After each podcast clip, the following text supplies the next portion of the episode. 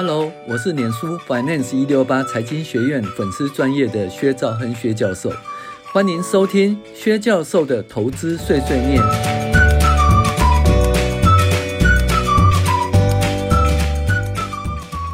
各位网友，大家好，我是薛兆亨薛教授。那我们现在来讲说，开启财心中无尽藏的第六。也就是通往财务自由之路的第一阶段——主动所得时期。那在财务自由以前呢，决定什么叫财务自由，你必须要回答一个问题哦，就是说你需要多少钱？哦，那这个问题怎么问呢？有些人说，哎，越多越好啊。我说我需要两千万，有时候我要五亿，对不对啊？有人说我两百万就好，有些人说五十万就好。所以呢，这个问题就是。你必须要去回答这个问题。如果没办法回答这个问题，你永远没办法财务自由，也永远没办法退休了。假如说你的回答是越多越好，那叫做贪婪，同时也是无知，也是没有智慧。因为你要财务自由，自己自己对自己需要多少哈，必须要知道。如果你不知道的话，说越多越好，那是不行的哦。那你就永远没办法退休了。那赚怎么会赚得够呢？好。那财务自由要多少钱呢？财务自由就是你的被动所得要大于生活支出，所以你的财务自由必须要先决定你的生活支出啊。那新好生活运动呢，透过需降低需要及想要的分析，然后可以让你诶的基本支出降低，而且可以活得很快乐。那重要呢，因为你的基本支出降低，你很快就可以财务自由了。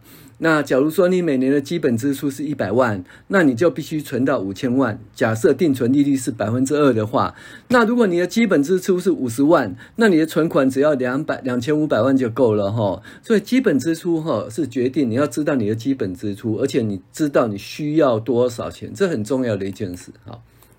那要达成财务自由三个要素：少欲知足，常安乐。断舍离，降低日日常开销。其实低所得人比较容易财务自由啦。为什么呢？因为要增加收入，努力存第一桶金。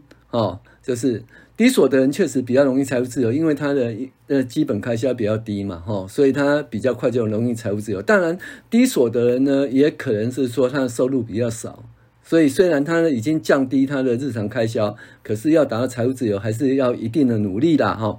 然后呢，但是都必须要增加收入，然后努力存第一桶金呐、那第一桶金呢，我认为大概是一百万台币啦。那缺右上觉得应该要三百多万台币哈。那也就是说，他应该觉得十万美元哈，十万美元以上。好，那有了第一桶金以后，要必须什么三个要素哦？第一个是第一桶金，第二个要提高投资报酬率。那有人说，哎，哎，定存银行定存每年都有百分之一哦左右的稳定利息。那真的没有风险吗？其实这个风险是百分之百啦。为什么？一定是风险的。为什么？因为你的钱会越来越薄。那每年通膨呢？呃，起码超过百分之三。像美国呢，呃，现在呃，二零二二年的二零二二年的四月呢，啊，百分之多少？百分之八十几？哎，哎，百分之八呢？百分之八，不是百分之三，不是百分之二哦。那你所赚得的利息根本不敌实质购买力的降低啦。那一个注定赔钱的投资就是定存，定存哦，因为它风险自然高哦。那什么人适合存定存呢？哦，就是没有理财知识的，没有 E 理财 EQ 的，那他存定存最好。虽然他会被通膨呢打败，但是呢，至少他还守得住哦。因为如果你没有学习理财知识跟 EQ，很快哦，不要讲通膨了，通膨还没来你就赔光了哈、哦。所以呢，你必须要哈有学习理财知识，而且要提高你的理财 EQ，然后呢，并开始执行哈。所以我们讲说，just do it 哦，就是从现在就开始学习理财知识，那学习你的理理财 EQ 哈。好。那财务自由有三个阶段哦，第一个阶段叫主动所得时期啦，那就是努力存钱，工作努力存钱，工作努力存钱，累积到第一桶金以前的理财时期呢，就叫第就主动所得时期哈，它就是工作是主要的所得来源。那这个阶段大概是一百万台币左右。那通常呢，大家努力了大概六七年左右就会到这个阶段。那有些人会更早，很快就达到这个阶段，第一桶金哈。好，第二个呢，就双引擎时期呢，那存到第一桶金以后呢，这个时期呢，因为本金呢，你有第一桶金可以产生呃被动所得，也就用钱滚钱，同时你有工作，工作你有主动所得哈，所以你有主动所得跟被动所得，那一直到财务自由以前呢，哦，就是一直在这个阶段哈。那财务自由看你需要多少钱，我觉得嗯，至少一千两千或者更多哦。一千万、两千万或者更多，那就我已经讲过，这是你个人需要多少钱，自己要去评估就对了。那通常到了三十二岁到三十五岁，你就会已经到了双引擎时期了哈。双引擎时期，第三，财务自由时期哦，当你的被动所得大于基本开销哈，那两个这两个标准哈非常哈，就是说怎么讲，财务自由哦到九位数字，哦，那就是。可能是非常财务自由啦。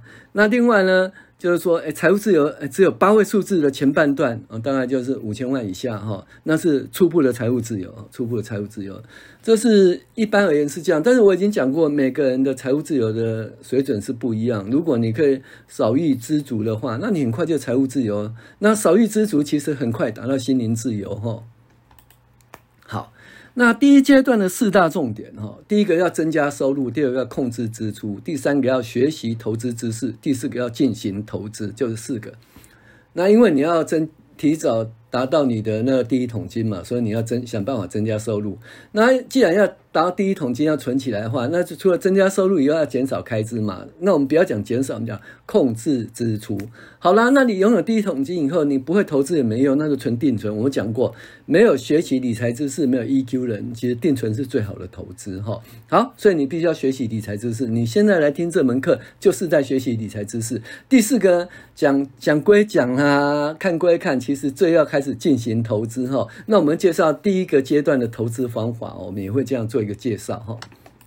好，那为什么要第一桶金呢？我们讲一个七二原则哈。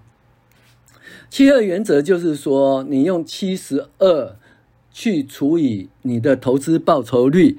比如说，你的投资报酬率是八百分之八的话，七十二除以八就九年，你的财产会增加一倍。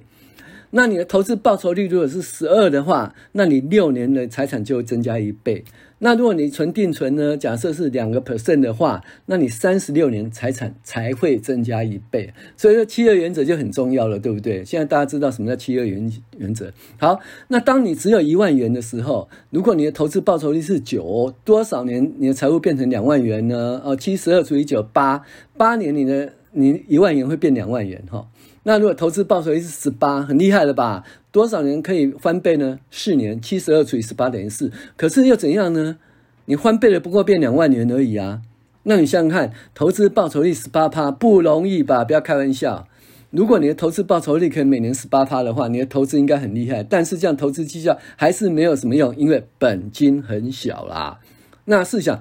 摩甲的本金只有一万元，每年投资报酬率超强的百分之八十八，那本金四年后就两万元，八年以后就四万元，十二年后就有八万元，十六年后又有十六万元，二十年后就有三十二万元，二十四年后有六十四万元，二十八二八年后你退休了，只有一百二十八万元，一百二十八万怎么退休呢？那就其实就还是在在第一阶段，甚至第二阶段哈。你会讲说，我的投资报酬率那么好，为什么结果如此呢？因为你的本金太小哈。另外，摩椅呢，它已经拥有第一桶金一百万，那投资报酬率它没有十八趴，它只有十二趴。那十二趴都知道哈，七十二除以十二就六年会翻倍，所以六年以后会一百万变两百万，十二年会变四百万，十八年后会变八百万，二十年会一千六百万，三十年后会三千两百万。诶三千两百万其实已经到了初步的财务自由了哈，所以你看本金就是很重要了哈。所以呢，你现在已经知道问题所在了，问题在本金的差异啊。虽然爱因斯坦说复利是人类的第八大奇迹，但是本金很小，诶，报酬率再高，拥有复利也是没用，再再怎么奇迹奇迹也是小山丘而已哈。好，那我告诉我们要财务自由，一定要有第一桶金哈，一定要第一桶金。好。那主动所得时期就是第一桶金以前哈，你必须要工作来赚取所得。所谓主动所得，就是必须要出去工作才能赚赚到的所得。上班赚薪资，医生要看诊，律师要出庭哦。不论你每小时赚多少钱，每小时赚一八十块、一百二十八块，超商工读生，还有一小时赚一一块一万块的名嘴，或者每年算赚上亿的名演员或运动员。他们赚的所得都是主动所得，因为一旦没有看诊、没有演戏、没有上场，就没收入了哈，所以是主动所得。就理财的角度而言，主动所得功能主要是让你赚第一桶金呐。那通常第一桶金应该是有一百万元的水准哈。那有了第一桶金后，可以借由理财赚钱，赚取被动所得，就就是达到钱滚钱的境界。而没有第一桶金，怎么滚都没用，雪球滚下来要变成大。大的雪球，对不对？你看雪球这怎么一粒沙再滚下来滚不大，对不对？至少基本上要有个石头嘛，哈，石头滚下来才会滚大，哈。好，那第一阶段的重点呢？哦，在那个主动所得时期这个阶段，主要活动是增加收入，要控制支出啊，然后要储蓄赚得第一桶金。控制的重点在于不要将储蓄输掉，更不要欠一屁股债，否则将无法翻身。那我们看到很多收入很高的人最后都破产了，其中问题不在收入，而在毫无计划的挥霍，入不敷出，不懂得储蓄。好，那那我们现在讲哦，储蓄是。等一下再讲，我们现在讲如何增加收入。那收入但增加当然 OK，但是有个原则要正业，正业哦就要做正当的事，要做对社会有意义的事，而不能偷啊抢啊哦杀啦赢啊这些都不行哦哦要要对社会有正正面的意义，有贡献正义哈。那这正业是工作来的所得，还有投资来的所得哦。那主动所得还有被动所得。那这里面呢，其实最重要哈，就是投资自己最重要。我们讲投资自己最重要，什么叫投资自己呢？其实两个哈，第一个就是说，投资你自己的专业知识，让你工作所得可以更高，哦，或者说投资你的理财知识，让你的理财绩效会更好。那第三个是直接用钱来投资，意思说你把钱存下来，啊，存到你的理财户头，然后去投资，存下你的理财户头去投资，哦，这叫真的是投资哈。所以投资自己其实三件事情，第一个就是说你花时间花钱去学工作的专业知识，那增加你的工作所得。那另外呢，你就花时间或花钱去学理财知识，增加你的理财所得。第三个呢，就是你必须要真的把钱存起来，放进去投资。这叫投资自己，好，那我们讲正业哈，就除了屠盗，就赌博跟走私啊，淫就酒家舞厅妓院都不一样，其他士农工商都是可以选择的工作了哈。那我们讲必要时增加收入，讲一个 K 金的故事哈。那 K 金呢，他在那个民国七九年，一九九零年以前，就台股在一二六八二以前呢，他就每天研究股票，结果都输到负债百万呐。那他二十六岁那年呢，他自己何时能够退休，想都不敢想啦。因为他那一年，他玩股票不但赔掉自己一年的薪水，还把父母借的一起赔赔光。那月薪那时候也不过三万元呢，竟然背负了百万元的债务啦。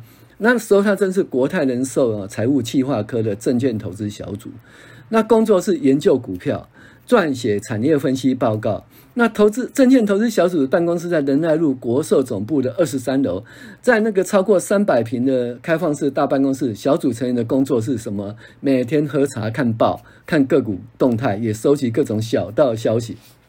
那随着台股指数冲上万点啊，投资股票变成全民运动啊。这批每天经的股票操作公司大部分资金的年轻人当然不会例外。正值之余开始玩股票，他从十几万哈小量投资到封闭性这个股票基金的飙涨一倍，他也赚到了。后来他不但把自己的积蓄全部投入，还游说老家的父母拿出百万元由他来操作哈。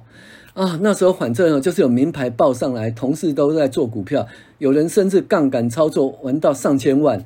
回忆过往的疯狂啊，K 君说，大家好像吃错药了。不论是从国外回来的 MBA，还是台大毕业的高材生，当时更没有人管什么基本面啊，只比谁的呃消息准哈。那听消息买股票操作模式，他终于尝到苦果哈。在民国七十九年的时候，从一二六八二直税下来。崩盘行情让 K 君呢跟着赔钱，那时候一天可以赔到一个月的薪水哦。所以你当一个你应该有什么专职投资人，你只想说一天可以赚一年薪水，你都没想到一天可以赔掉一个月的薪水，可以赔掉一年的薪水哈。所以不是那么容易的哦。那时候才二十六岁的他啊，自己积蓄赔光事小，父母的钱亏了才严重，背上了上百万的债务，他不敢让家人女友知道，独自承受背债的压力。那这时候还领悟到，先天下没有真的不劳而获，下定决心务实行事。于是呢，他全副精神集中在工作上。那依照公司的惯例，想要升升圈哈，必须要一年的实战经验，所以必须要去拉保险。所以呢，他就自己说：“好，我去干业务主任，带着八个欧欧巴桑呢，收会员冲刺业务哈。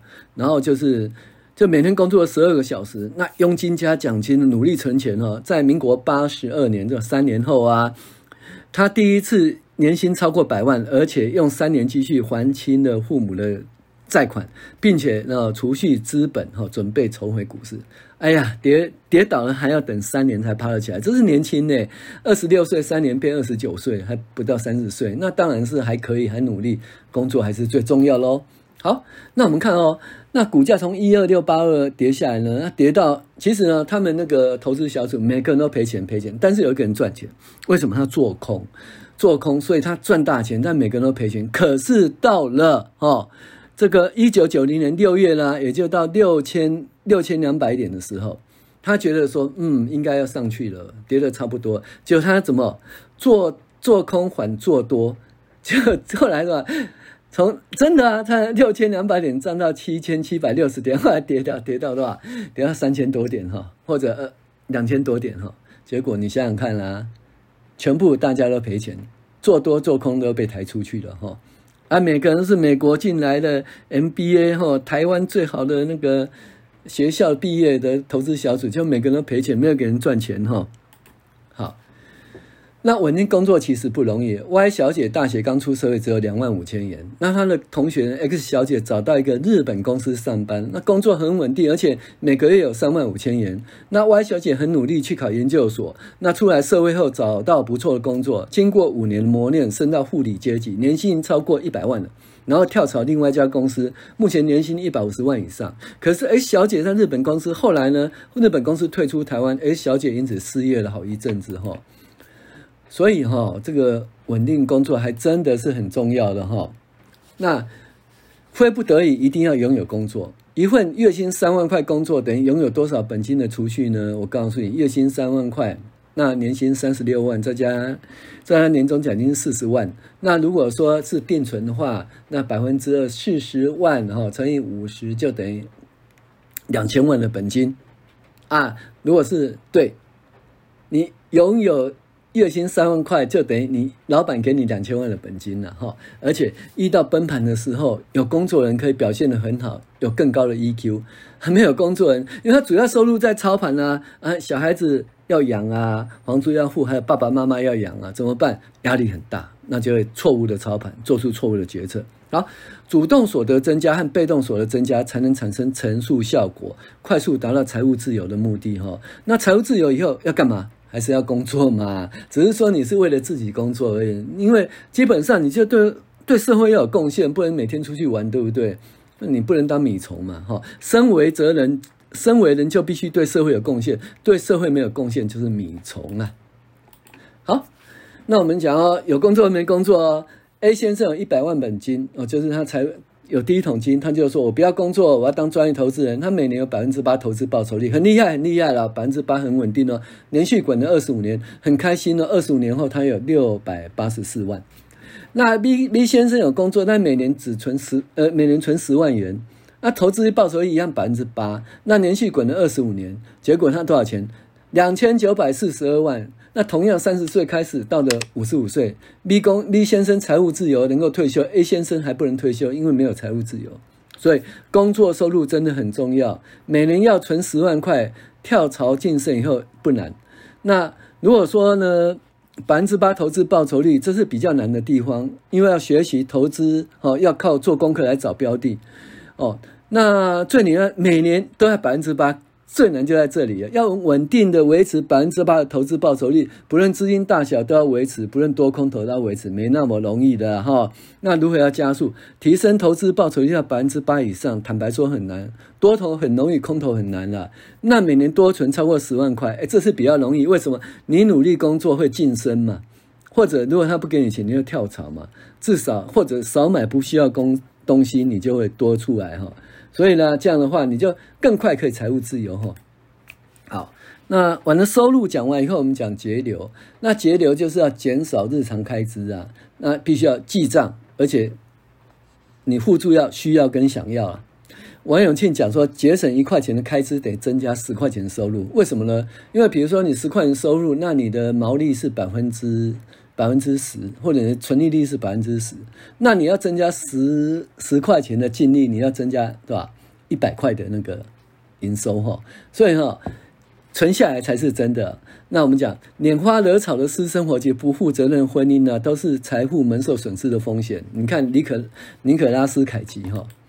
那尼可拉斯凯奇啊，哦，他赚好多钱，演一部片子都上亿哦。可是他又喜欢结婚，那结婚以后他喜欢离婚。大家都知道，离婚以后他的赡养费，他财产就少了一半。那不止结婚离婚，他还喜欢在外面呢偷吃。那偷吃没关系，还要生小孩。那所以他赡养费啊，他怎么赡养费他怎么赚都不够啦。哦，所以最后他只好倒闭了。啊，最后他只好倒闭了。所以一个稳定的家庭生活，其实要。为大成达成财务自由，其实是正面的哈。